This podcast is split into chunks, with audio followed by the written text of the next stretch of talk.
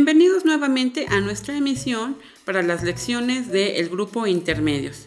Estamos viendo la unidad Las epístolas de Pablo. En esta ocasión nuestra lección se titula La vida en santidad. Con la salvación, la sangre de Jesús nos santifica, pero deberíamos comenzar a vivir en santidad enseguida de nuestra conversión. Obrar en toda circunstancia como si nosotros estuviéramos viviendo delante de Dios, porque sabemos que Él nos mira a cada instante, Él sabe lo que hacemos, así que le podemos pedir a Él también que nos ayude a vivir en la santidad que Él quiere. El objetivo de nuestra lección es que cada uno de nosotros sepamos y hagamos lo que Dios quiere para que nuestra vida esté consagrada a Dios. Pero, ¿qué es la santidad? La santidad significa que vamos a estar viviendo en un proceso por el cual nosotros vamos a ser santos. Santo significa que somos apartados para servir a Dios. Así que nuestro punto doctrinal dice que la santificación implica la resolución de apartarse del mal y consagrarse a Dios. La lectura bíblica en la que se basa nuestra lección se encuentra en Colosenses 3 de los versículos 12 al 17.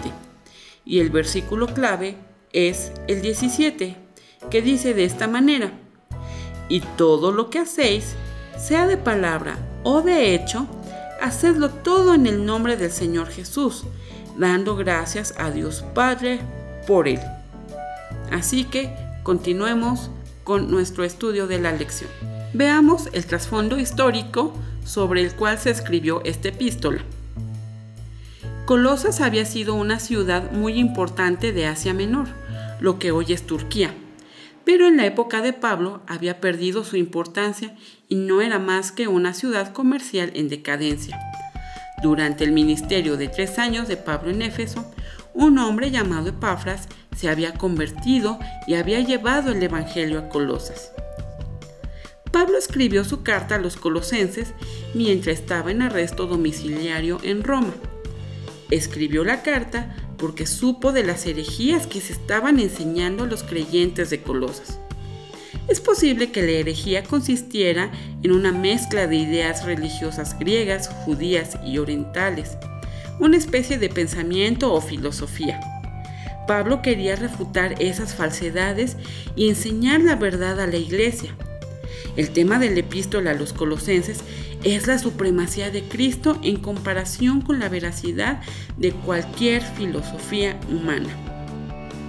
Según la lectura bíblica que hemos realizado, tenemos la expresión la palabra de Cristo, y esto se refiere específicamente a las enseñanzas de Cristo, que en el tiempo de los colosenses se transmitían oralmente.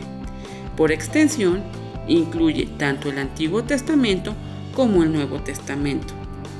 Y hablando de los himnos mencionados en nuestra lectura, algunas de las doctrinas más importantes de la Iglesia se plasmaron en himnos cristianos, como los de hoy en día. Incluso están preservados solamente en las epístolas de Pablo.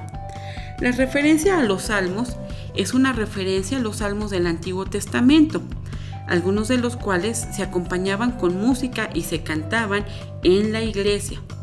Los salmos también podían describir una canción nueva compuesta para la adoración cristiana. Un himno es una canción de alabanza especialmente usada en una celebración de la misma manera que los salmos del Antiguo Testamento se usaban para agradecer a Dios por todo lo que Él había hecho. Si leemos Colosenses capítulo 3 del 12 al 17, podemos ver que en la iglesia de Colosas algunas personas habían estado enseñando ciertas falsedades sobre la manera de vivir para Dios.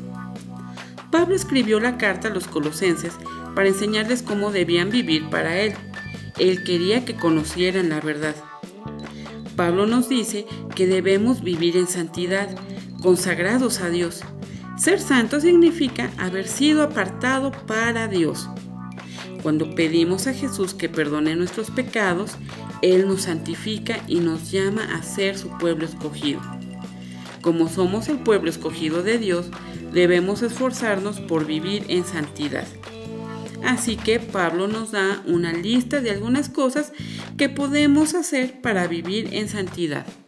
Lo podemos lograr, ¿sí? Somos buenos, pacientes, pacíficos, agradecidos, humildes, perdonadores, afectuosos. La Biblia incluso en otras partes nos menciona otras características más que deben de tener los hijos de Dios que viven en santidad. Lo más importante es que no debemos olvidar cuando procuramos vivir en santidad, porque aquí en el versículo que leímos dice, y todo lo que hacéis, no importa si es dentro de la iglesia, en la escuela, en la calle, en la casa con la familia. Todo, sea de palabra o de hecho, debemos hacerlo en el nombre del Señor. Si tenemos esto presente, viviremos en santidad. Hacer todo como si fuera para Jesús nos servirá de guía para hacer las cosas que muestran su santidad en nuestra vida. Incluso la Biblia misma nos dice que nosotros debemos ser santos porque Dios es santo. Ahora tenemos las preguntas que nos ayudarán a analizar si realmente estamos teniendo nuestra vida en santidad como Dios quiere. Número 1. Menciona dos cosas con las que según Pablo debemos vestirnos para santidad. 2. ¿Qué incluye todas las acciones agradables a Dios? 3. ¿Cómo debemos responder cuando otros nos maltratan? 4. ¿Qué debe gobernar en nuestro corazón? 5. ¿Qué deberíamos cantar? En este punto voy a hacer una pausa. Nosotros como jóvenes de repente escuchamos las canciones del mundo. Son tan pegajosas y tienen un ritmo tan llamativo que en ocasiones incluso los que son cristianos se ponen a cantarlas. Pero la Biblia aquí nos está diciendo claramente lo que nosotros debemos cantar. Es más, te voy a dar la respuesta.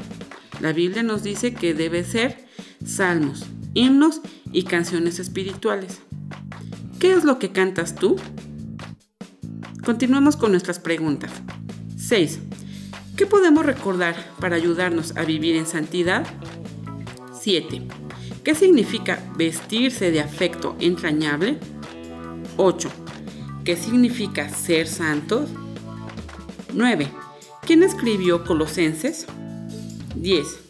¿A qué iglesia escribió esta carta? Y por último la 11. ¿Qué cosas podrías hacer esta semana para ser santo? No podemos vivir en santidad hasta que Dios nos santifique por medio de Jesús. Recuerda que habíamos mencionado que no por el hecho de asistir regularmente al templo y congregarnos con la iglesia, somos salvos y santos. Debemos pedir a Jesús que perdone nuestros pecados y nos ayude a vivir en santidad como Él quiere. Esto fue todo para nuestra lección de esta ocasión. Te invito a que tomes tu cuadernillo de actividades y contestes las que son correspondientes a esta lección. Te esperamos en nuestra siguiente transmisión. Hasta luego.